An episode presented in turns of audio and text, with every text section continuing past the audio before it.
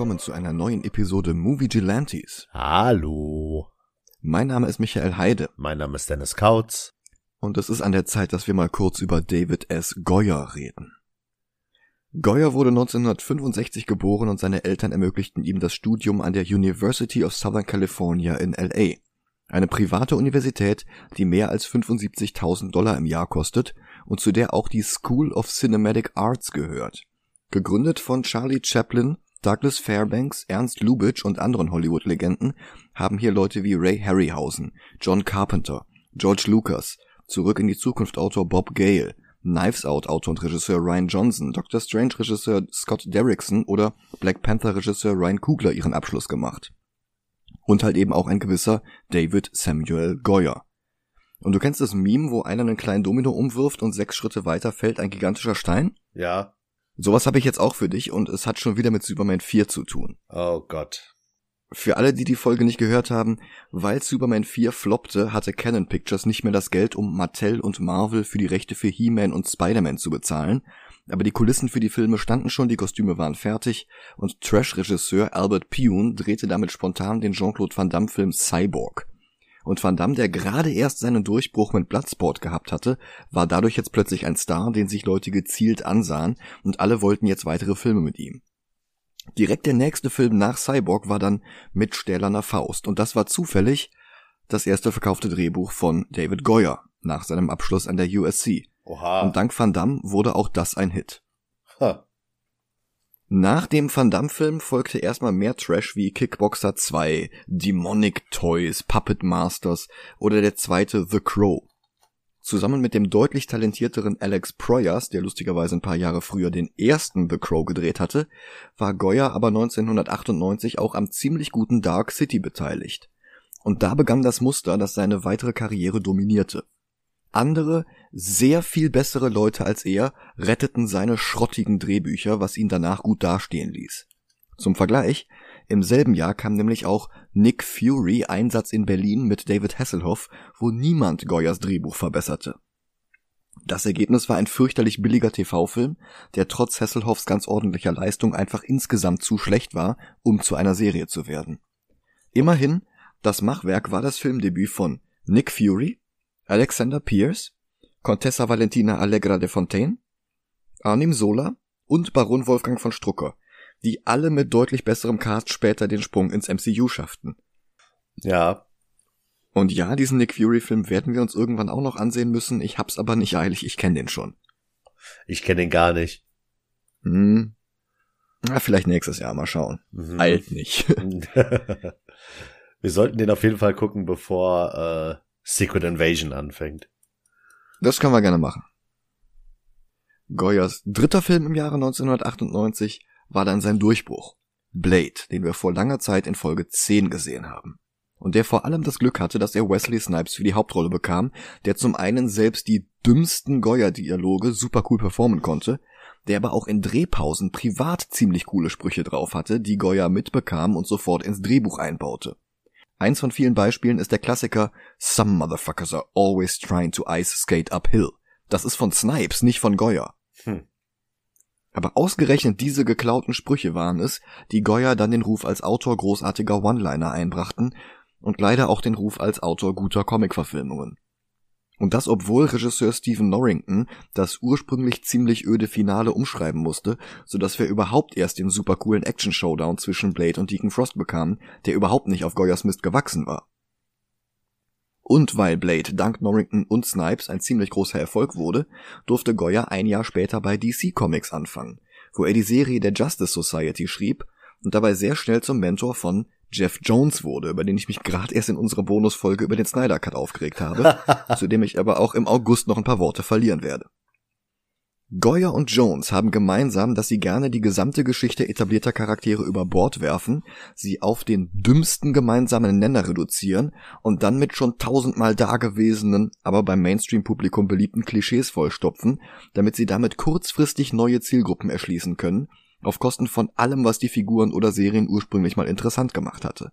Und fähige Regisseure, Hauptdarsteller oder im Fall von Jones extrem talentierte, wenn auch teilweise rechtsradikale Comiczeichner, machen dann die Löwenarbeit, lassen das Ergebnis cool aussehen Und all das bauscht dann die Reputation immer weiter auf, sodass sie immer mehr Einfluss bekamen und mit immer besseren Leuten zusammenarbeiten konnten, was ihren Ruf nur noch weiter aufblies.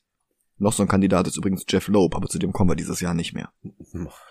Was bedeutet, Wäre Superman 4 damals besser und erfolgreicher gewesen, hätte Canon He-Man 2 und Spider-Man drehen können, Van Damme wäre ohne Cyborg vielleicht ein One-Hit-Wonder geblieben, Goyas erstes Drehbuch hätte niemanden interessiert, wäre vielleicht nie verfilmt worden und wenn doch, wäre es ohne Van Damme unbeachtet in der Versenkung verschwunden. Und Goyas Karriere hätte vielleicht nie gezündet, er hätte nicht Blade und darum auch nicht das Drehbuch für Nolans Batman geschrieben.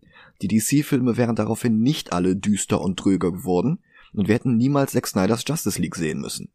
Die Rezension dieses Drecksfilms ging letzte Woche online und ist für die nächsten paar Monate exklusiv für unsere Patreon-Darlings. Überhaupt, Comic-Verfilmungen, aber auch die Comics von DC würden heute völlig anders aussehen. Manchmal ist es gruselig, was alles von einem einzigen Ereignis ausgelöst werden kann.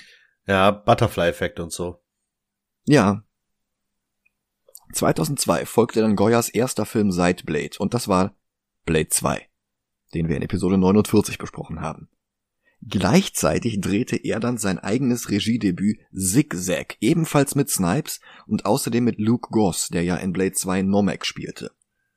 Zigzag war ein nicht sehr gutes Drama über einen krebskranken Adoptivvater eines autistischen Jungen mit neurotypischem Schauspieler, der Papa helfen will und Geld für die Miete stiehlt, bla bla, interessiert keinen. Der Film hatte ein Budget von dreieinhalb Millionen Dollar. Rate mal, wie viel der einspielte. Drei Millionen. Deutlich weniger. 2418 Dollar. Was? Der lief in einem einzigen Kino weltweit und das gerade mal zwei Wochen. Länger nicht, weil er halt einfach scheiße war. Warte, du willst mir gerade sagen, dass The Room mehr Geld gemacht hat als der Film. Deutlich mehr. oh Gott. Und Snipes war seitdem nicht mehr gut auf Goya zu sprechen. Aber zu Goyas Glück hatte Guillermo del Toros Blade 2 sogar noch mehr Geld eingespielt als Norringtons Blade 1. Und darum wollte New Line jetzt schnell einen dritten Teil drehen, in dem Blade, der seinen ersten Auftritt in den Comics in der Serie Tomb of Dracula hatte, jetzt auch endlich mal gegen Dracula kämpfen sollte.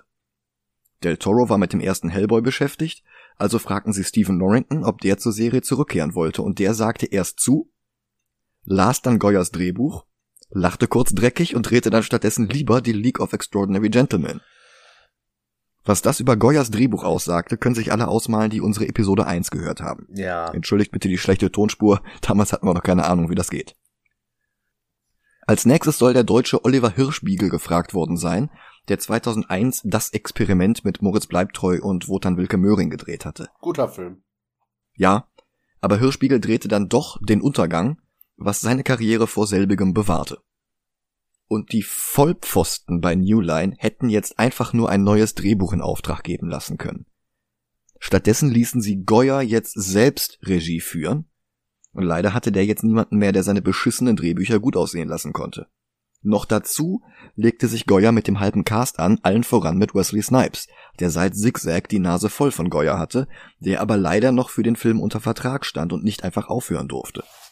Im Gegenzug war er aber auch Executive Producer und damit hatte er eigentlich Mitspracherecht bei der Wahl des Regisseurs. Was New Line dann aber einfach ignorierte und ihm Goya vorsetzte, ein paar Tage vor Drehstart. Wow. Hm. Goya, der Snipes dann während der Dreharbeiten auch noch rassistisch beschimpfte, ihm einen viel zu großen und nervigen Supporting Cast in den Film schrieb, damit die neuen Figuren Blade in Folgefilmen ersetzen konnten, damit Goya nicht mehr auf Snipes angewiesen war und als eine andere Person of Color im Cast ein T-Shirt mit der Aufschrift Garbage anziehen musste, beschwerte sich Snipes darüber, was das für eine Wirkung hat, egal ob gewollt oder nicht. Aber Goya weigerte sich, dem Typen ein anderes Shirt zu geben und beleidigte Snipes weiter. Irgendwann setzte Snipes sich mit Goya zusammen und bat ihn in einem ruhigen Gespräch, doch bitte vom Dreh zurückzutreten und irgendwen anders den Regiestuhl übernehmen zu lassen. Goya weigerte sich und strich stattdessen Blades Dialoge auf insgesamt nur noch 100 Sätze zusammen, von denen viele auch nur noch aus einem Wort bestanden. Und wo immer es möglich war, ersetzte Goya jetzt Snipes durch dessen Stunt-Double. Also das war echt Kindergarten. Wow. Laut Co-Star Patton Oswald, der allerdings auch nur, weiß ich nicht, drei Minuten im Film ist, war Snipes an einem Tag sogar kurz davor, Goya zu erwürgen. Was Wesley bis heute bestreitet. Ich bin ein schwarzer Typ mit Muskeln. Wenn ich wirklich versucht hätte, ihn zu erwürgen, dann wäre ich jetzt im Knast. Klingt schlüssig. Ja. Stattdessen schloss sich Snipes die meiste Zeit in seinem Trailer ein und sprach kein Wort mehr mit Goyer, sondern schrieb ihm allenfalls kurze Notizen auf Post-its, die er dann mit Blade unterzeichnete.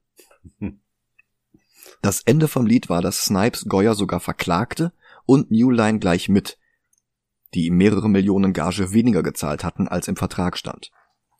Wie das ausging, kann ich online nirgendwo finden, aber wenn er die 5 Millionen bekommen hätte, hätte er vielleicht seine Steuerschulden zahlen können und wäre nicht ins Gefängnis gewandert. Und er wäre jetzt vielleicht immer noch ein Weltstar. Na, wie gesagt, Dominosteine. So oder so, der fertige Film war leider ein ziemliches Debakel und wir müssen uns das jetzt nochmal ansehen. Und dann hat meine Blu-ray auch noch ausschließlich den Extended Cut, der neun Minuten länger geht. Naja, den Snyder Cut haben wir auch geschafft. Richtig. Uns kann so schnell nichts mehr aus der Bahn werfen. Bis gleich. ja, bis gleich.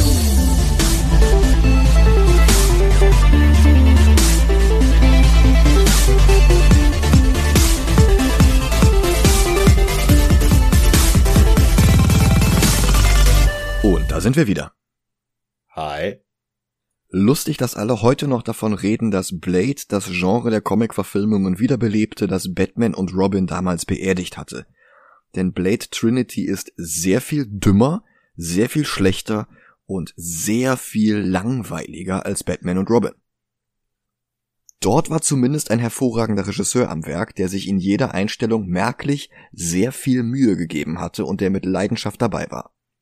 Blade Trinity hat hingegen David Goyer. Kein bisschen Mühe, kein bisschen Leidenschaft. Also selbst wenn wir den ganzen Stunk hinter den Kulissen wegblenden, bleibt halt trotzdem nur Mist übrig, aber der Reihe nach. Ich möchte mal ganz kurz einwerfen. Ja. Ich habe Blade Trinity bestimmt zwei, dreimal geguckt. Ich glaube, das mhm. war jetzt sogar das vierte Mal. Okay. Ähm, ich kannte den Anfang nicht. Ach echt? Ja, weißt du, was ich dachte, der, was der Anfang ist? Was denn? Die erste Szene, in der wir Jessica Biel sehen. Auf dem Bahnsteig. Was? Ja. Huh. Ich dachte, so fängt der Film an. Sowas. Selbst wenn wir den ganzen Stunk hinter den Kulissen wegblenden, bleibt trotzdem nur Mist übrig. Aber der Reihe nach. Blade Trinity ist der erste Blade-Film mit Marvel-Logo vorneweg. Das war ja erst mit Spider-Man 1 eingeführt worden und Blade 2 lief dafür fünf Wochen zu früh an. Goyers erste, sehr originelle Idee war, den dritten Film 20 Jahre in die Zukunft zu verlegen, in eine postapokalyptische Welt, wo nur noch Vampire lebten und Blade der letzte war, der sie jagen konnte. Dann wies irgendwer Goya darauf hin, dass Warner zum selben Zeitpunkt I Am Legend mit Will Smith in der Mache hatte, dass außerdem niemand so einen Science-Fiction-Blade sehen will und dass das Ganze nebenbei auch noch unnötig teuer werden würde. Das ist noch so ein Ding. Obwohl Blade Trinity 10 Millionen mehr kostete als Blade 2 und sogar 20 Millionen mehr als Blade 1, haben die wirklich an jeder Ecke gespart und das sieht man. Aber egal. Jedenfalls verwarf Goyer die Idee mit der Postapokalypse wieder und erzählte stattdessen eine Geschichte in der Gegenwart, was den Vorteil hatte, dass er Deleted Scenes aus Blade 2 hier einbauen konnte, ohne dass jemand merkte, dass die die Handschrift von Del Toro hatten. Komme ich gleich zu. Den Anfang macht dann aber ein Monolog von Hannibal King.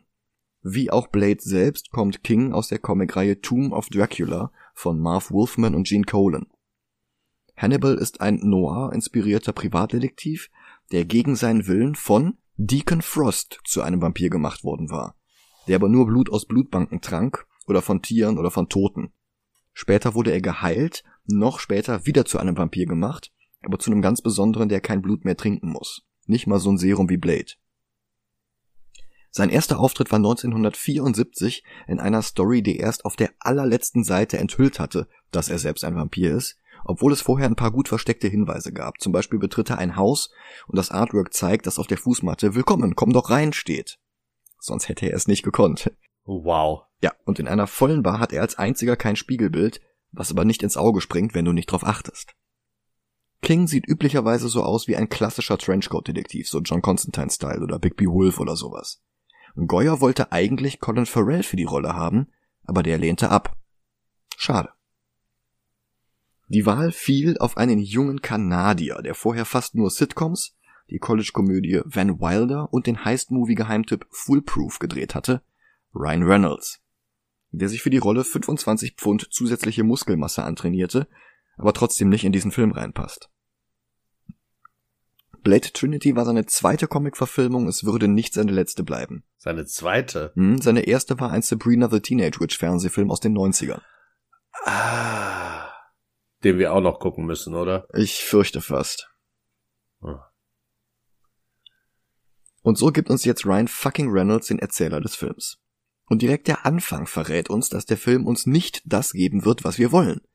Denn wer bei Blade vs. Dracula Bella Lugosi oder Christopher Lee oder Gary Oldman oder einen der zahlreichen anderen klassischen Draculas vor Augen hat, der wird hier schwer enttäuscht. Es ist auch nicht der Dracula aus den Marvel Comics, der sich am ehesten als Bella Lugosi mit dem Schnurrbart des historischen Flat Depeche beschreiben lässt. Nein, alles falsch. Goya hält sich nämlich für einen besseren Autoren als Bram Stoker und darum muss er jetzt hier unbedingt Dracula verbessern.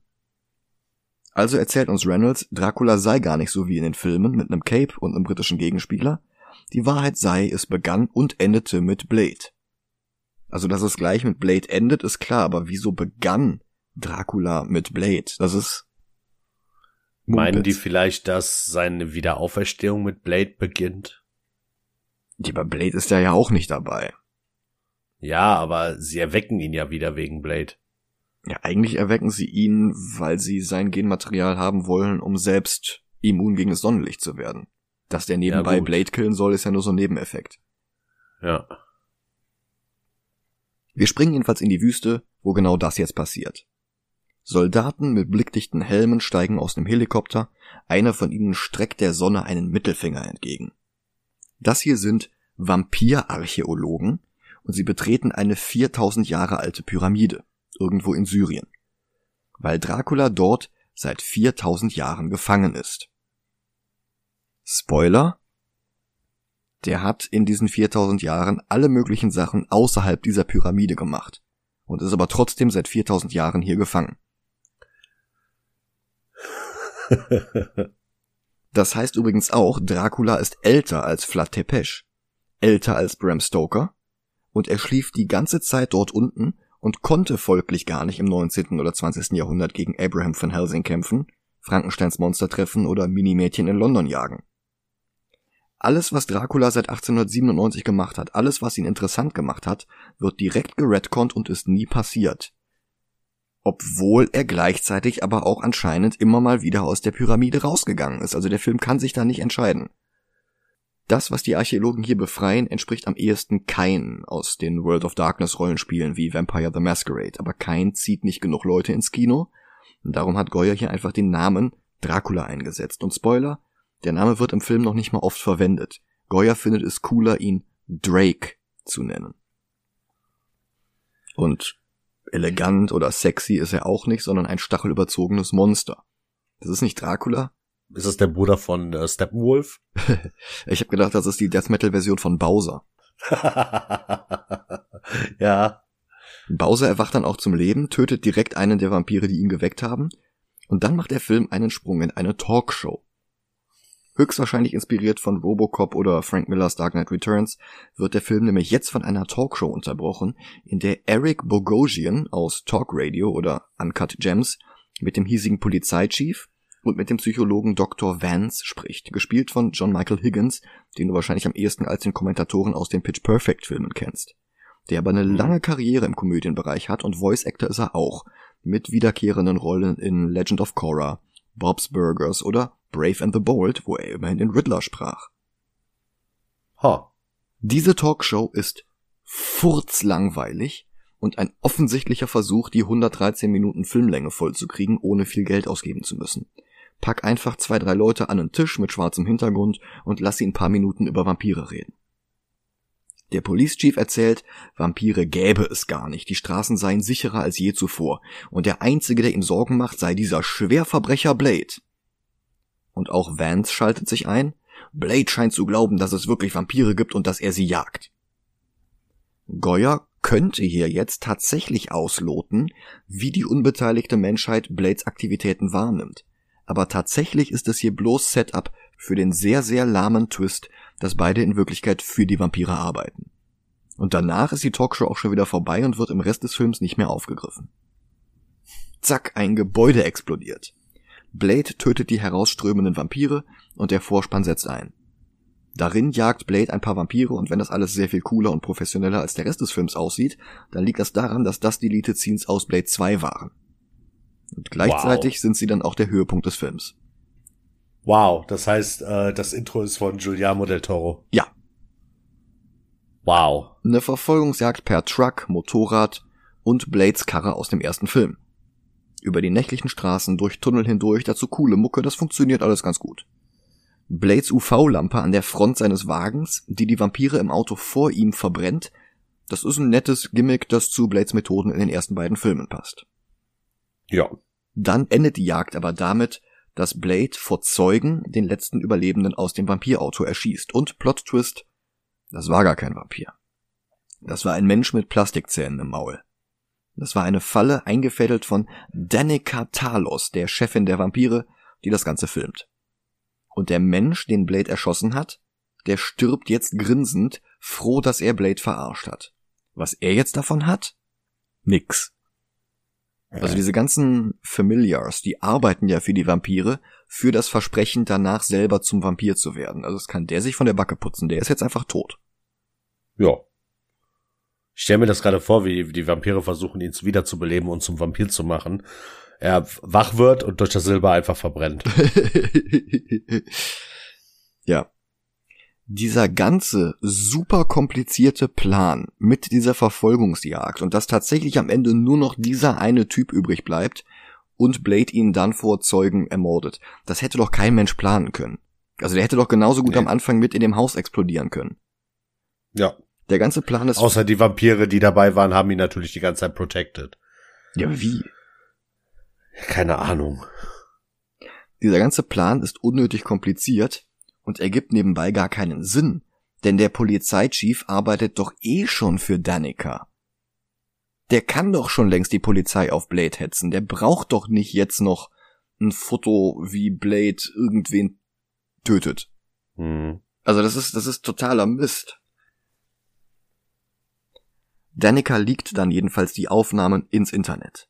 Sie wird gespielt von Parker Posey, die auch in zwei anderen Comic-Verfilmungen mitgespielt hat, Superman Returns und Josie and the Pussycats. In beiden ist sie besser als hier, aber sie ist auch nicht ganz schlecht. Sie hat halt einfach ein schlechtes Drehbuch. Hm. Blade und Whistler sind dann auch uneins, wie sie weitermachen sollen. Dabei hat Blade in den ersten beiden Filmen unzählige menschliche Handlanger getötet, wie Scott oder die ganzen Wachleute oder die Familiars in Teil 1. Und da war es nie ein Problem. Jetzt schon. Und zum ersten Mal sind jetzt auch Cops hinter Blade her, obwohl die Cops sowieso schon für die Vampire arbeiten. Also der Chief hätte die schon die ganze Zeit auf Blade hetzen können, wie gesagt. Das hätten die auch schon ja. in Teil 1 oder 2 machen können. Weil in Teil 1 sagt Blade schon, dass die Polizei für die Vampire arbeitet. Wir erfahren als nächstes, dass Dracula, der nicht Dracula ist, nach der Pyramide mit dem Archäologenteam um Daneca mitgegangen ist und er verwandelt sich von einem gehörnten Monster mit Reaper-Kiefer in Heatwave. Dominic Purcell alias Lincoln aus Prison Break. Und da ist nichts Elegantes. Da ist nichts Animalisches. Da ist nicht mal wirklich was Bedrohliches. Das ist halt einfach nur ein Typ mit offenem Hemd und Kettchen um den Hals. Ja. Danica hat ihn geweckt, damit er Blade tötet und er scheint nichts dagegen zu haben. Woher er eigentlich Englisch kann, wird nie erklärt. Whistler kauft eine Zeitung und redet mit dem Händler Esperanto. Bizarre Entscheidung von Goyer, der der Stadt auch keinen Namen gibt. Ich glaube, der Plan war, dass das theoretisch überall spielen könnte. Das Problem dabei ist nur, es gibt keinen Ort auf der Welt, an dem wirklich offen auf der Straße Esperanto gesprochen wird. Also das ist wieder ja. nicht zu Ende gedacht. Klassischer Goyer an dieser Stelle. Ja. Ich meine, es kann ja auch so überall auf der Welt sein, weil Englisch nun mal, ne? Ja. Nebenbei der Typ, der Zeitungshändler, der Whistler die Zeitung verkauft, das ist der Kameramann des Films. Warte, ernsthaft? Mhm. Wow, was für ein Cameo. Ja. Stellt ja alle Stan Lee Cameos in den Schatten. ja. Blade macht sich keine Sorgen darüber, dass er auf der Titelseite ist. Whistler allerdings schon. Und Whistler trifft jetzt die Entscheidung, dass sie den Kampf gegen die Vampire nicht mehr nur zu zweit weiterkämpfen können. Das könnte jetzt vorbereiten, dass Whistler Blade die anderen Leute vorstellt. Wird aber nicht passieren. Whistler ist vorher schon tot. Das verstehe ich nicht. Was? Das, also ich verstehe das nicht, dass äh, Whistler einfach so, weiß ich nicht. Ne, Das war so neben Blade die Hauptfigur in den Filmen. ja, aber Chris Christopherson hatte keinen Bock mehr auf Goya. Ja, gut. ja, und dann am Ende des Films machst du, nee, nee, nee, lass mich bitte in den ersten zehn Minuten sterben. Ja, so ungefähr. Aber vorher schneidet der Film jetzt zu einer S-Bahn-Station, wo Dennis glaubt, dass der Film anfängt. Ja. Jetzt weiß ich auch, warum ich mich immer gefragt habe, warum äh, Whistler nicht im Film ist. Ein paar Vampir-Skater-Punks auf der Suche nach einem Opfer. Da muss ich mal kurz was ein, einwerfen. Ja, Ähm, musstest du auch an äh, Dogma denken? ach, an die Hockey-Dämonen, oder? Ja. Nee, musste ich tatsächlich nicht. Aber ja, Ich- jetzt sehe ich's. Ich musste voll an Dogma denken. Ich habe eigentlich nur darauf gedacht, äh, gewartet, dass Jessica Biel von Jay und Silent Bob gerettet wird. Ja, Jason Lee hat noch gefehlt. Ja. So, Jessica Biel trägt ein schlechtes Hausfrauenkostüm mit einer Babytrage um den Bauch. Als die Vampire mit ihr alleine am Gleis sind, gehen sie zum Angriff über. Aber Biel ist gar keine Hausfrau, sondern die taffe Vampirjägerin Abigail. Und trotzdem lässt sie sich jetzt erstmal ein paar Mal ins Gesicht schlagen, statt gleich loszulegen. Nein, sie wartet erst, bis die Vampire versuchen, ihr das Baby zu stehlen. Aber völlig unnötiger Plot-Twist. Das Baby war gar kein Baby, sondern nur eine mit Knoblauchspray gefüllte Puppe. Und Abigail macht jetzt alle Vampire fertig, unter anderem mit einem Bogen, der statt einer Sehne einen UV-Lichtstrahl hat. Die Action ist trotz coolen Beats deutlich weniger beeindruckend als in den ersten beiden Filmen. Viel weniger dynamisch gefilmt, kaum gute Stunts, Entschuldigung, kaum gute Stunts. Das Ganze wirkt wie ein Direct-to-Video-Sequel eines erfolgreichen Blockbusters. Dabei lief das im Kino. Und gar nicht mal ohne Erfolg. Aber Goya ist halt kein Norrington und erst recht kein Del Toro. Abigail ist übrigens ein von Goya hinzuerfundener Charakter. Eigentlich sollte sie Rachel Van Helsing aus den Tomb of Dracula Comics sein, eine Urenkelin von Bram Stokers Abraham Van Helsing. Bloß hatte Goya ja gerade erst Bram Stokers Dracula geredconnt, weil Drake seit 4000 Jahren in Mesopotamien in Starre lag und gleichzeitig nicht lag. Also, Okay. Rachel, Weil ich hatte was anderes gelesen. was hattest du gelesen? Der Grund dafür, dass sie halt Abigail Whistler ist und nicht die äh, Urenkelin von äh, Van Helsing, war, dass zur gleichen Zeit der mit äh, Hugh Jackman Van Helsing gedreht Mhm. wurde. Das war der Vorwand, den Goya dann gesagt hat, aber ich glaube, es hängt damit zusammen, dass es in dieser Welt keinen Van Helsing gegeben haben konnte. Wobei, Naja, es ist Goya, der hätte wahrscheinlich Van Helsing trotzdem reingebracht. ja, stimmt. Wobei man weiß ja ich auch suche nicht, dich. man weiß ja. Ja. auch nicht, was äh, Drake auf seinen Exkursionen außerhalb von seinem Tempel gemacht hat. Also das, Ja, das will mir immer noch nicht in den Kopf, dass der seit 4000 Jahren in dem Tempel liegt, aber später noch erzählt, dass er bei der Kreuzigung dabei war. Mhm. Weißt du, was mir schon gereicht hätte? Was denn? ähm, war so ein bisschen als Erklärung, woher die Leute überhaupt von Dracula wissen, wenn er da diese 8000 Jahre oder so in der Pyramide geschlafen hat. Äh, wenn irgendwie einfach ein 0815 Vampir den Namen übernommen hätte, quasi. Ja, aber ich glaube, dann wäre es cooler gewesen, wenn Blade gegen diesen 0815 Charakter, der sich die Reputation erarbeitet hat, gekämpft hätte. Ja gut, das stimmt. Ach Goya. Ja. Und Goya, der selbst ins Drehbuch von Blade 1 geschrieben hatte, dass Whistler Vampire jagt, weil die seine gesamte Familie ausgelöscht hatten, fand es dann nicht so dumm, Jessica Biel zu Whistlers geheimer Extratochter zu machen, die er einfach ein paar Jahre später mit einer ganz anderen Frau gezeugt hat und die er bis zu seinem Tod nie erwähnt hat. Wenn das irgendwann in den ersten beiden Filmen vorbereitet worden wäre, würde ich ja nix sagen. Aber dazu hätte Goya vorausplanen müssen und das kann er nicht. Was er übrigens auch nicht kann, ist die Darstellung von Detektivarbeit. Das wird in den Nolan-Batman-Filmen noch richtig schlimm. Hier hat er einfach nur die Polizeiarbeit übersprungen, die von Blade wurde beim Mord gefilmt und landete auf der Titelseite der Zeitung zu. Die Polizei weiß, wo Blade und Whistler ihren Unterschlupf haben und organisieren einen Raid geführt hatte. Ja, als Whistler eben Zeitung kaufen war, wurde er von ein, zwei Autos verfolgt, aber Whistler hat den Typen doch gar nicht umgebracht. Und woher die Polizei weiß, dass Blade und Whistler zusammenarbeiten, das verrät der Film gar nicht. Das kann ja nur daher kommen, dass äh, die Polizei mit den Vampiren arbeitet. Ja, aber das wiederum äh, stellt dann die Frage, warum sie überhaupt erst diesen Stunt mit dem falschen Vampir machen mussten.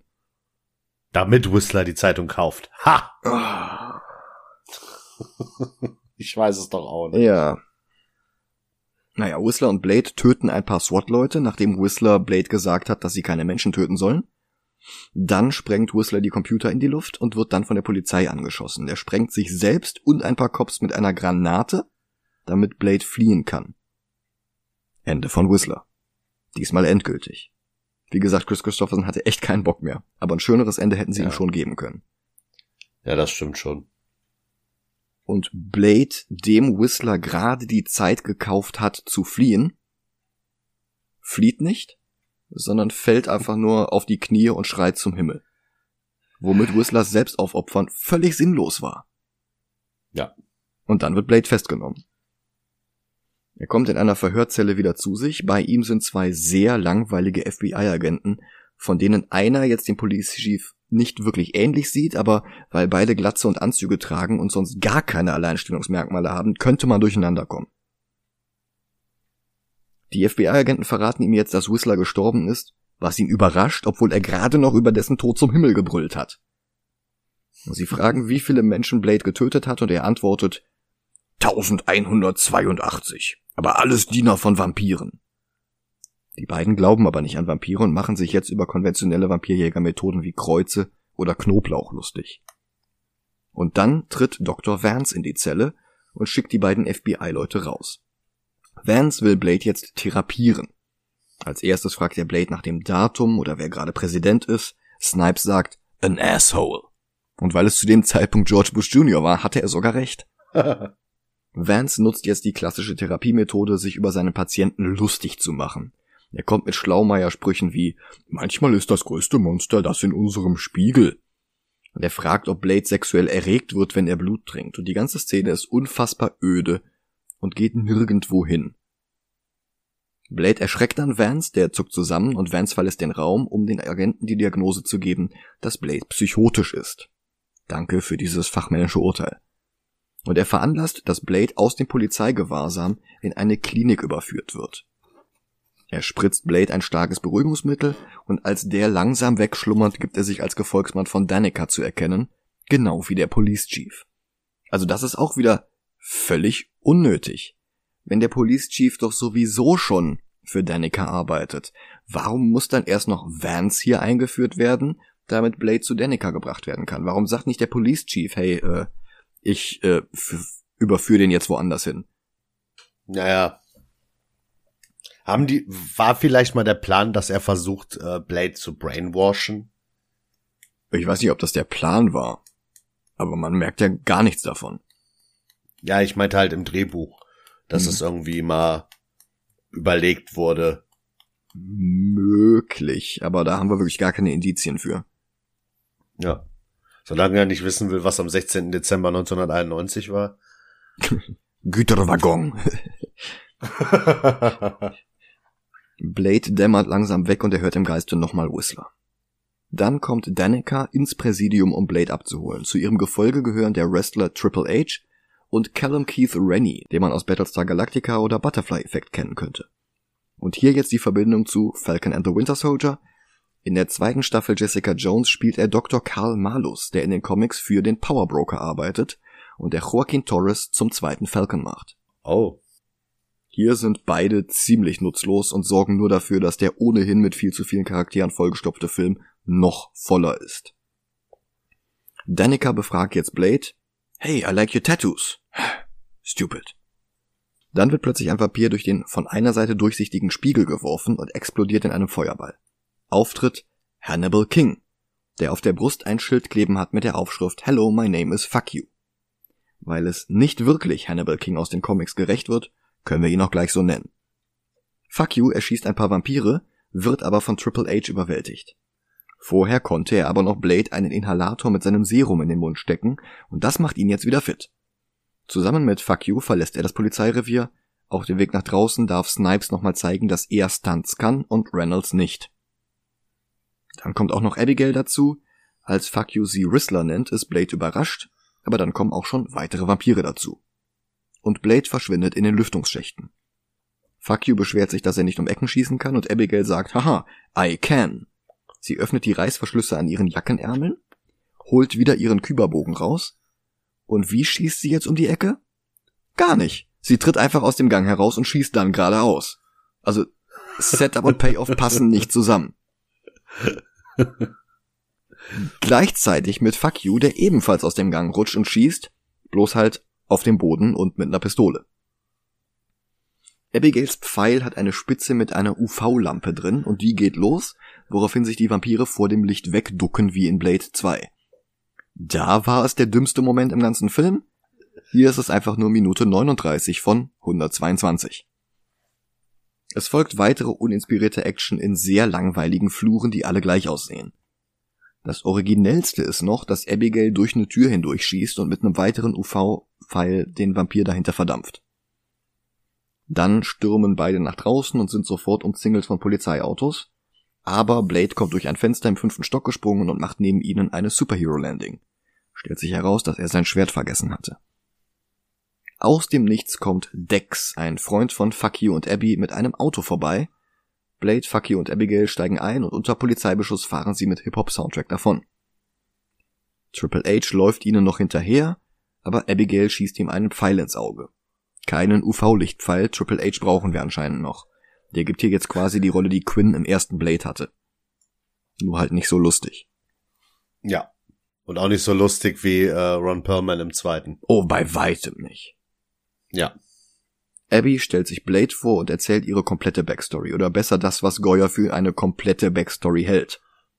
Sie ist ohne ihren Vater aufgewachsen, hat ihn dann irgendwann ausfindig gemacht und ihn drum gebeten, dass er ihr beibringt, wie man Vampire tötet. Woher sie weiß, dass es Vampire gibt und dass man sie töten kann, wenn ihr Vater niemals Kontakt zu ihr hatte, verrät uns der Film nicht.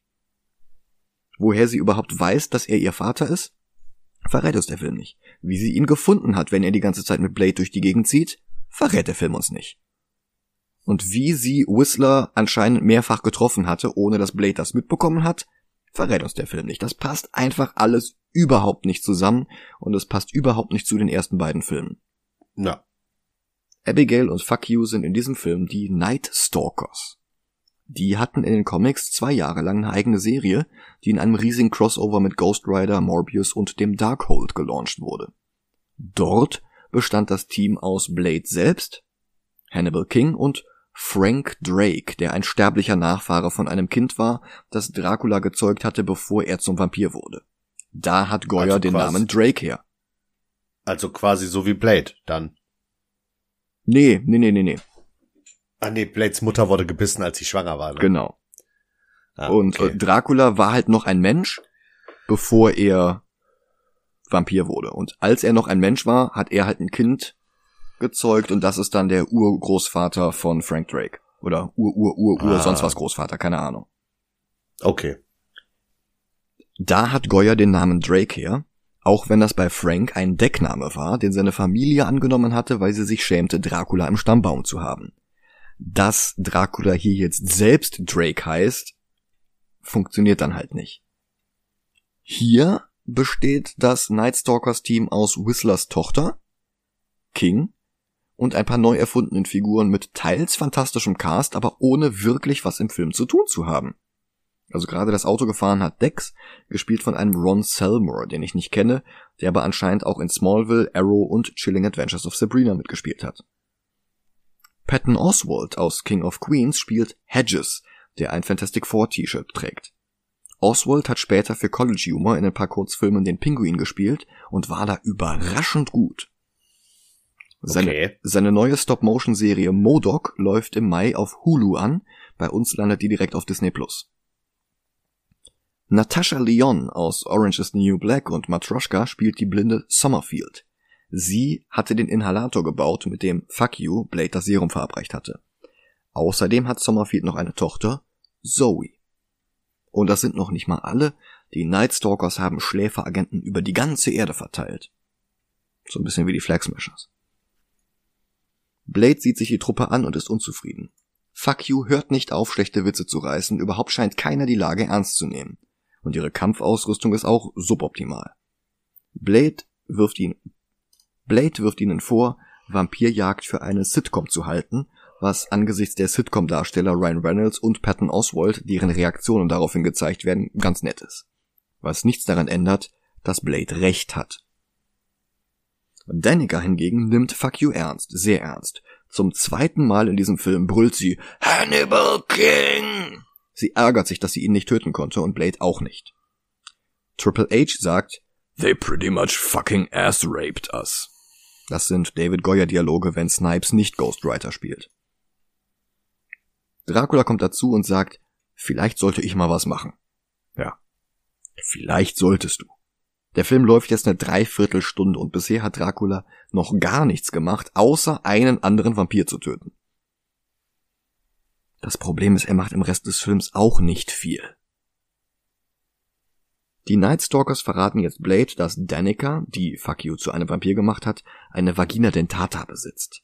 Das wäre auch eine mögliche Erklärung dafür, dass Reynolds, obwohl er Vampir war, keine sichtbaren Bisswunden am Hals hat. Außerdem verraten sie Blade, dass Danica Dracula wiedererweckt hat. Dazu halten sie ihm sogar ein Original Tomb of Dracula Comic hin. Und Blade glaubt nicht, dass es Dracula mal gegeben hat und lacht die aus. Und wir haben schon wieder das gleiche Problem. Wenn Dracula seit 4000 Jahren in einem Tempel in Syrien geschlafen hat, warum weiß dann überhaupt jemand im 21. Jahrhundert, wer Dracula ist? Warum gibt es Dracula-Comics, wenn der in Starre gegangen ist, als die Leute noch in Keilschrift geschrieben haben? Es, ja. gibt, es gibt sogar Filme über Dracula und Bram Stokers Buch auch. Tatsächlich ist er aber 7000 Jahre alt und seit der Bronzezeit nur noch mal kurz aufgetaucht, um bei der Kreuzigung zuzugucken. Aber es wird noch dümmer. Sie haben ein kleines Stück einer alten Rüstung von ihm gefunden, ein Brocken von seinem Handschuh. Und ein Computer hat daraus berechnet, wie Dracula ausgesehen haben muss. Also Gesicht und alles. Noch dazu verrät uns Fuck You jetzt, dass Dracula, der erste Vampir, perfekt geboren wurde und wie ein weißer Hai nie Evolution mitmachen musste. Zwei Probleme dabei, die jeder Mittelstufenschüler mit einer 4 in Biologie bemerken würde. Erstens, der weiße Hai ist das Ergebnis der Evolution. Zweitens, ein einzelnes Individuum wie Dracula kann nicht Evolution durchmachen, egal wie alt er wird. Es sei denn, du nennst ihn Rainer, dann entwickelt er sich zum Wassertyp. Sag mal, hat Goya eigentlich überhaupt irgendeine Ahnung, wie die Welt funktioniert? Nee. Oder reiht der nur coole Sprüche aneinander, die er von anderen gehört hat? Ja, ich glaube schon. Purcell schreitet jetzt durch die Stadt, er ist zu alt, um eine Schwäche gegen Sonnenlicht zu haben. Dann sieht er sich in einem Dracula-Laden um, der ausschließlich Dracula und Vampir-Merchandise verkauft. Ein Draculaden. Die Goths, die da arbeiten, versuchen ihm Vampir-Dildos zu verkaufen, will er aber nicht. Stattdessen schmeißt er den einen durchs Fenster und trinkt das Blut der anderen. Und dann post er mit blutigem Mund in die Kamera. Die beiden Goths werden im ganzen Film nicht mehr relevant. Sie wird da jetzt auch nicht zum Vampir gemacht oder sowas. Das, das war's einfach. Das ganze Ding, die ganze Szene war einfach nur ein billiger Vorwand dafür, dass uns Goya Vampir-Dildos zeigen kann. Ich bin sicher, er ist sehr stolz auf diese Idee gewesen. Ja, super Typ, I want more. Sommerfield schlägt jetzt eine biologische Waffe vor, ein Virus, der sich in Vampiren verbreitet und sie alle tötet. Um ihn fertigzustellen, brauchen sie aber Draculas DNA, denn er ist der Urvampir, noch ganz ohne Mutationen. Und ich weiß nicht, ob dir das aufgefallen ist, aber wenn Vampire dann doch mutieren, dann ist Dracula nicht immun gegen Evolution. Die Evolution tritt halt erst in seinen Nachfahren auf, wie es bei Evolution so üblich ist. Blade ist jedenfalls unbeeindruckt. Man merkt, dass er gar nicht da sein will, weil Wesley Snipes gar nicht da sein will. Nicht mit diesen Jungspunden zusammenarbeiten will, die nur eingeführt wurden, damit sie die Hauptrolle in Night Stalkers 1 bis 3 spielen können, sodass das Studio und Goya Snipes nicht mehr brauchen. Blade, Fucky und Abby jagen jetzt erst einmal Familiars, weil Goya sich so Detektivarbeit vorstellt. Einfach nur genug Leute töten, ein paar andere foltern, bis die einem alles verraten. Dieser Modus operandi wird uns auch in Goyas Batman-Filmen begegnen. Und es klappt. Sie arbeiten sich bis zu Dr. Vance vor. Der steht vor ihnen und liegt gleichzeitig tot am Boden. Denn es ist gar nicht Vance. Es ist Drake. Der Fuck You im Handumdrehen besiegt und dann aus dem Fenster springt. Blade rennt hinterher und die beiden liefern sich eine sehr undynamische Verfolgungsjagd zu Fuß durch die Stadt, durch mehrere Häuser. Dann stiehlt Dracula ein Baby und rennt auf ein Dach. Blade folgt ihm und Dracula lässt das Baby über der Straße baumeln. Das ist genau dieselbe Geiselnahmeszene wie in Blade 1 mit Deacon Frost. In Chinatown. Warum er das Aussehen von Dr. Vance angenommen hatte? Ja, erklär's mir. Ich kann's dir nicht sagen. Ich kann's dir nicht sagen. Ach, Mann. Es ist, es ist völliger Schwachsinn. Was ist denn bitte Draculas Ziel in dieser Stelle? Sein Ziel ist es, Blade zu töten. Warum? Ja, eigentlich ist sein Ziel ja weiter zu schlafen. Ja, ja. Aber er ist ja angeheuert worden, damit er Blade tötet. Und jetzt hat er Blade zu sich gelockt und tarnt sich dann als wer anders? Und dann nimmt er ein Baby als Geisel und lotst Blade auf ein Dach, ohne gegen ihn zu kämpfen? Sondern schmeißt stattdessen einfach nur das Baby? Blade fängt's auf und dann ist Dracula weg? Also, wo ist der Sinn? Was ist Draculas Motivation in dieser Szene? Was soll das? Mhm. Ihn zu provozieren? Die, warum? Wenn Drake so massivst powerful ist, warum kämpft er denn nicht einfach jetzt und hier gegen Blade? Ja. Naja. Wie gesagt, vielleicht ist ja wirklich dieser äh, Blade auf die, Seite, auf die eigene Seite ziehen Plot irgendwo versteckt, von dem wir nichts wissen. Hm. Ja. Vielleicht. Ich weiß nicht, ob es ein besserer Film wäre. Nee, ja, wahrscheinlich nicht, aber fühlt sich halt irgendwie so an manchmal. Hm. Das Baby guckt Blade mürrisch an, er sagt Kuchiku und es beginnt zu weinen. Ende der Szene. Abby verarztet Fakius Wunde mit Bauschaum. Dann geht sie erstmal duschen. Sehr lange in Zeitlupe. Das Drehbuch hatte sogar noch eine Sexszene zwischen Blade und ihr. Aber die haben sie dann Gott sei Dank nicht gefilmt. Das hätte überhaupt nicht zu der Chemie zwischen den beiden gepasst. Ich meine, was hat, nee. was hat Goya eigentlich so mit Blade-Sex-Szenen? In Blade 2 wollte er auch eine haben. Steht der irgendwie auf Wesley Snipes? Möglich, aber Snipes nicht auf ihn. ja, ja. Dann zicken sich Blade und die Nightstalkers noch ein bisschen an. Ryan Reynolds beendet die Szene mit He hates me, doesn't he? Und das stand nicht im Drehbuch. Das hat Reynolds selbst gesagt, als Reynolds, über Snipes. Wobei ich Snipes da auch keinen Vorwurf machen kann. Reynolds ist hier mit Menstruationswitzen und anderen schlechten Karlauern echt unerträglich. Ja. Dracula erzählt jetzt Danica, dass er bei der Kreuzigung dabei war und naja, das ergibt halt echt nur Sinn, wenn er sich in den babylonischen Tempel in Starre gelegt hatte, aufgewacht ist, durch die Welt gereist ist und sich dann wieder im selben Tempel schlafen gelegt hat. Äh, wirklich sinnvoll ist das nicht. Und dann hat er blutigen Vampirsex mit Danica.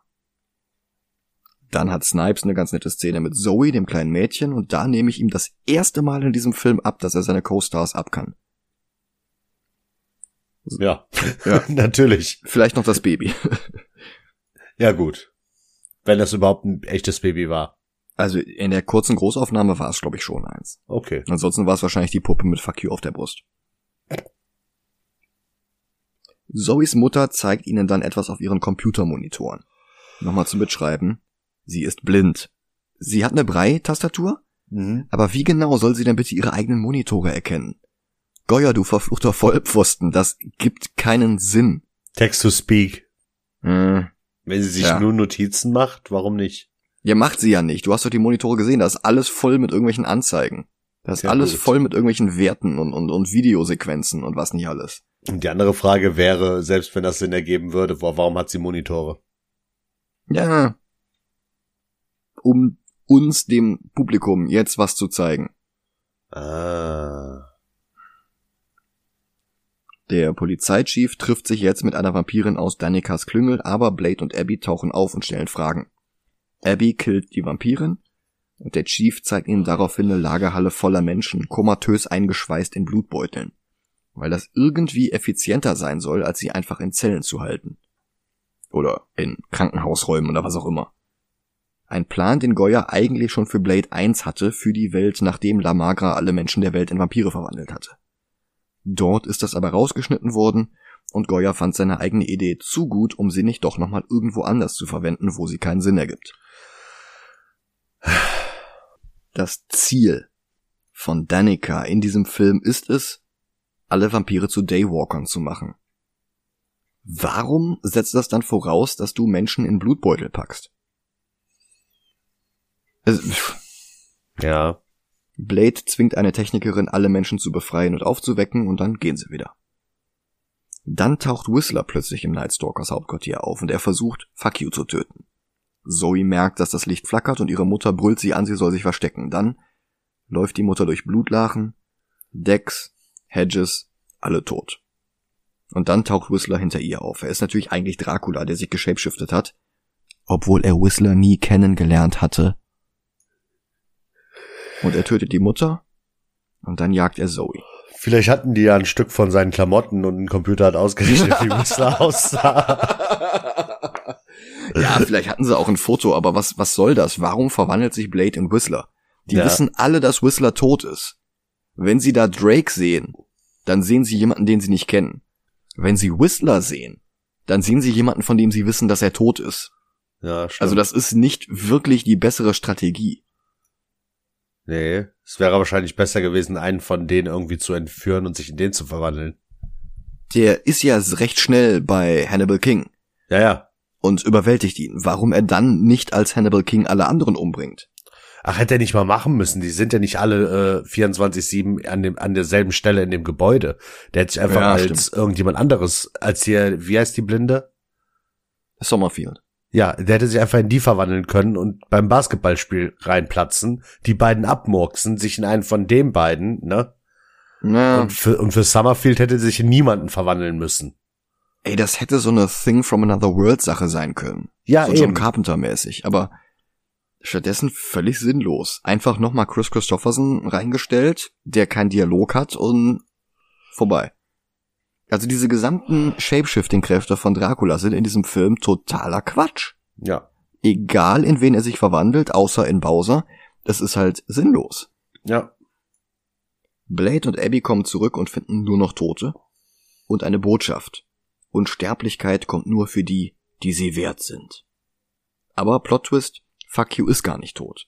Die Vampire haben ihn entführt und jetzt foltern sie ihn Außerdem lernen wir Danikas Hündchen kennen, ein Zwergspitz namens Pac-Man, dem sie Reaper-Gene eingepflanzt haben. Was die schlechteste Idee im ganzen Film ist. Reaper ernähren sich von regulären Vampiren. Haben die das alle schon vergessen? Wahrscheinlich ja. Ihr Plan ist jedenfalls, Fuck You wieder zu einem Vampir zu machen und ihn so lange verdursten zu lassen, bis er nicht mehr kann, um ihm dann Zoe zum Fraß vorzuwerfen. Abby übt jetzt Pfeile immer schneller abzuschießen. Und ein Typ, den wir bisher gar nicht kannten, namens Colder, weist Blade und Abby darauf hin, dass Sommerfield vor ihrem Tod eine Videonachricht aufgenommen hat. Sehr praktisch. Und sie hat dabei die ganze Zeit in die Kamera gesehen. Sie hat den Killer-Virus fertig, sie müssen nur noch Draculas Blut drüber träufeln wobei es möglich ist, dass das Virus den Daywalker Blade mittötet. Dracula versucht jetzt Zoe einzuschüchtern und sie guckt ihm nur gelassen in die Augen und sagt, My friends are coming to kill you. Dann machen sich die Night Stalkers in einer viel zu langen Sequenz fertig. Das ist wie der Anfang von Batman und Robin, nur sehr viel langsamer und sehr viel langweiliger. Mhm. Und dann hier noch ein Handschuh. Und dann hier noch ein Handschuh. Und dann hier noch eine Waffe. Und dann hier noch ein Blade Boomerang. Das nimmt kein Ende. Und man merkt echt, dass Goya einfach nur die zwei Stunden vollkriegen wollte. Wir müssen nicht sehen, wie Blade einzelne Kugeln ins Magazin füllt. Wirklich nicht. Ich meine, die Kinofassung von Blade Trinity ist ohnehin schon der kürzeste Blade-Film von den dreien. Und Goya hatte da immer noch Probleme, die irgendwie vollzukriegen. Dann steigen Blade und Abby auf Motorräder und fahren los. Danica foltert Fuck You noch ein bisschen weiter und er nennt sie eine Cock-Juggling Thundercunt. Hat er nicht Sherlock gespielt?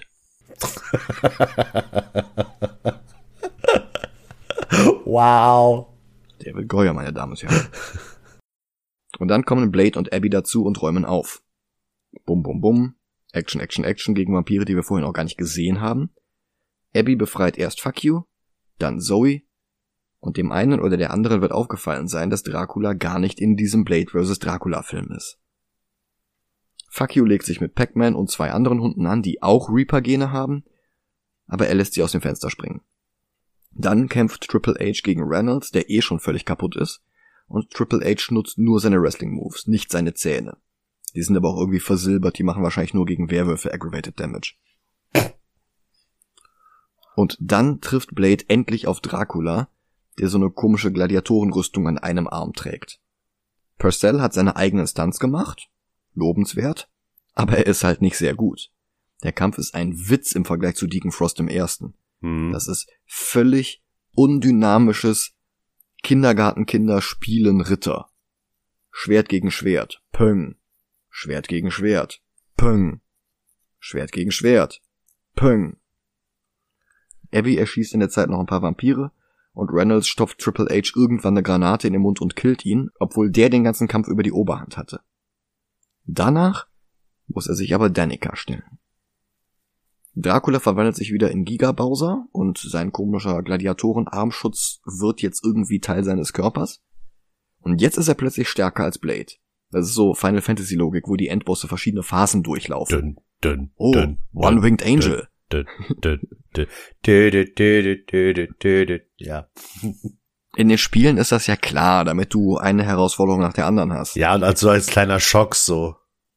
This is not even my final form. ja. Aber warum hat der hier den Kampf nicht gleich als Bowser angefangen? Keine Ahnung. Abby schießt jetzt aus heiterem Himmel den Viruspfeil auf Dracula der fängt ihn aus der Luft und wirft ihn auf den Boden. Dann schießt sie einen zweiten Pfeil und der lenkt ihn gerade lange genug ab, dass Blade ihm den Viruspfeil in die Brust rammen kann. Das setzt den Virus frei, der innerhalb von Sekunden alle Vampire im Gebäude und danach auf der ganzen Welt tötet. Und das ziemlich brutal. Auch Danica. Die Romanadaption lässt darauf schließen, dass eigentlich ein anderes Ende geplant gewesen sein musste.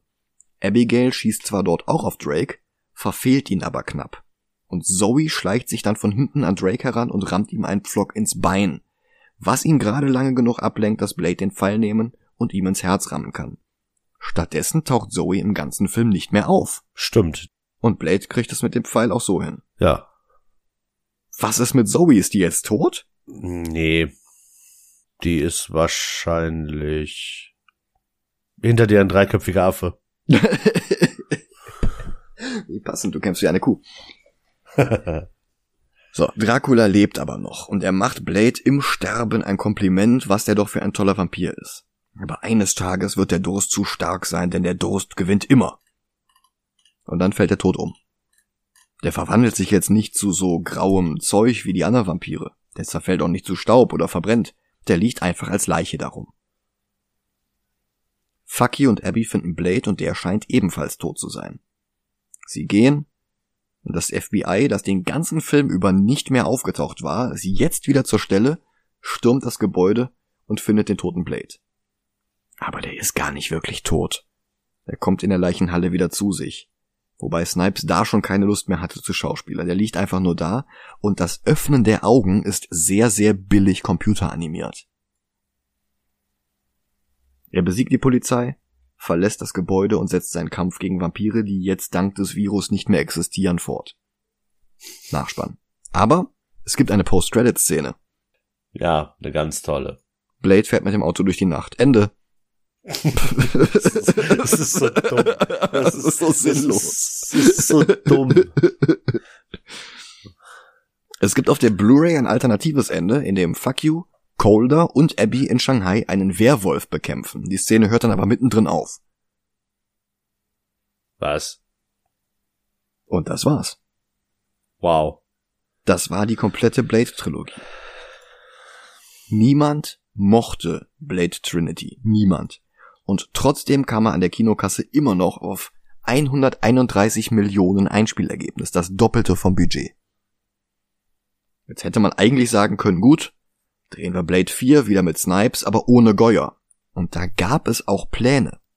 Norrington hatte zum Beispiel vorgeschlagen, ein Prequel zu drehen, bei dem er dann auch Deacon Frost zurückgeholt hätte. Und Kate Beckinsale erzählte mal bei irgendeinem Interview, dass ein Crossover zwischen Blade und der Underworld-Reihe angedacht war. Wäre Mhm. auch interessant gewesen. Ja. Allerdings haben sie dann Snipes nicht die Gage ausbezahlt. Er hat sie verklagt und das kam dann halt irgendwie dazwischen. Genau, und als Sequel haben wir quasi eine Serie bekommen. Ja, genau. Entwickelt von Goyer. Mhm. Mit Sticky Fingers von Onyx als Blade. Der hatte 1995 immerhin mit Spike Lee gedreht. Und Goyers Kumpel Jeff Jones durfte dann auch gleich vier Episoden schreiben und benannte eine der Hauptfiguren nach seinem Nazi-Kumpel Van Skyver. Die Serie wurde nach zwölf Folgen gecancelt, aber Goyer hat es irgendwie geschafft, auf der Basis der ersten beiden Blade-Filme, die, wie gesagt, nur von den Regisseuren gerettet worden waren, für Batman Begins angeheuert zu werden. Der dann mit Christopher Nolan wieder einen guten Regisseur und vor allem Co-Autor hatte, der Goyers Karren schon wieder aus dem Dreck ziehen konnte. Ja, und das hat dann seine Reputation so gut aufgeblasen, dass Goyer von da an ein Abo auf Comic-Verfilmungen hatte. Es folgten Ghost Rider 2, Dark Knight Rises, Man of Steel, die Constantine TV-Serie, Batman wie Superman, Krypton und die kommende Sandman-Serie für Netflix. Also der Mann hat einfach ausgesorgt, egal wie viel Scheiße er abliefert. Warte, der hat so viele Serien produziert, die alle abgesetzt wurden. Aha. Ich meine, Blade wurde abgesetzt. Mhm. Krypton. Ich Mhm. habe nicht eine Folge gesehen, die Serie war ja schneller weg, als ich gucken konnte. Ach, ich glaube, das waren trotzdem zwei Staffeln. Krass. Und Constantine, das einzige, was er richtig gemacht hat, war der Ha- Hauptdarsteller. Ja. Constantine war auch nur eine Season, ja. Der arme Snipes hingegen schien den Prozess gegen New Line verloren zu haben. Er musste jedenfalls ein paar Jahre drauf wegen Steuerschulden ins Gefängnis. Drei Ja. Jahre lang. Als er wieder rauskam, war das MCU schon in vollem Gange. Zwar gab es Verhandlungen zwischen Feige und Snipes, aber Snipes wurde halt auch nicht jünger. Und irgendwann Mhm. wurde entschieden, Blade stattdessen einfach neu zu besetzen mit Mahershala Ali, den wir ja schon in ich freu Alita gesehen drauf. haben. Ich mich auch. Snipes hat ihm sogar seinen Segen gegeben. Ja gut. Aber jetzt müssen wir erstmal Trinity ranken und der ist so unlogisch und langweilig wie Elektra. Aber immerhin ist der Soundtrack besser. Ja. Bl Blade ist in den letzten zwei Dritteln extrem unwichtig. Dracula ist ein schlechter Witz. Und der Film ist bis zum Platzen vollgestopft mit Nebencharakteren, die alle nichts zu tun haben und sich bloß gegenseitig Screentime wegnehmen. Ich hätte einen Platz. Ich höre? Und zwar einen Platz über dem ersten Fantastic Four. Also unter Justice League noch. Kinofassung. Das Nein, würde drüber. ihn auch schlechter als Supergirl machen. Ja, also schlechter als vielleicht Gordon war er tatsächlich. Ja, deutlich. deutlich. Aber ich glaube, er ist trotzdem besser als Supergirl. Aber eigentlich auch nur durch den Soundtrack. Weil der Naja, Soundtrack einige der Szenen sehr viel cooler erscheinen lässt, als sie sind. das ist richtig. Aber wir dürfen nicht vergessen, dass Wesley Snipes immer noch einen guten Job macht. Ja, selbst wenn er völlig null Bock hat, ja. Ja, eben. Hm. Und deswegen würde ich tatsächlich sagen, Platz 63. Über Supergirl, ja. Ja. Ja, ist in Ordnung, kann ich mit leben. Boah, ist aber jetzt eine krasse Lücke zwischen äh, Blade Trinity und Blade 1. Ja, aber da sieht man mal, wie qualitativ das abgenommen hat, ne? da sieht man, wie wichtig gute Regisseure sind. Oder Regisseurinnen, die könnten es theoretisch auch, aber war ja halt hier nicht, hier nicht der Fall. Ja, mal gucken, ob wir irgendwann noch mal Wesley Snipes sehen. Ich glaube, der letzte Film, den ich gesehen habe, wo er mitgespielt hat, war Expendables 3. Oh, der hat sein Comeback, der macht jetzt Filme mit Eddie Murphy. Ach krass. Der war in Dolomite is My Name. Dolomite is my name habe ich immer noch nicht geguckt. Oh, mach das mal, der ist wirklich gut. Ich glaube, der ist Mhm. auf Netflix. Okay. Und auf Amazon Prime ist jetzt die Fortsetzung von Der Prinz aus Zamunda, da ist er auch drin. Stimmt. Dolomite is my name, tatsächlich. Mhm. Beide Regie vom Regisseur von Hustle and Flow. Uh, guter Film. Nächste Woche, ich möchte nicht sagen, brauchen wir eine Auszeit, aber wir sind jetzt durch den Justice League Snyder Cut schon ziemlich ins Hintertreffen gekommen und nehmen das jetzt gerade kurz vor knapp auf. Und wir haben ja auch noch versprochen, dass wir uns Wonder Woman 84 ansehen. Das heißt, nächste Woche gibt es noch eine neue Folge exklusiv auf Patreon zu Wonder Woman 1984. Und für alle anderen gibt es eine ehemals Patreon-exklusive Folge Bloodshot. Genau. Das äh, entzerrt etwas unseren Terminkalender. Ich meine, wir haben auch immerhin noch beide Vollzeit-Tagesjobs. Äh, Und ähm, ja, dadurch können wir euch zumindest eine neue Folge bieten. Und die Patreons, die sowieso schon die Folge kennen, die kriegen halt dafür eine andere. Und die genau. kriegen alle anderen dann auch irgendwann später. Ich hoffe, da habt ihr Verständnis für. Ansonsten bedanke ich mich. Macht's gut. Habt eine schöne Woche. Und bis bald. Ciao, ciao.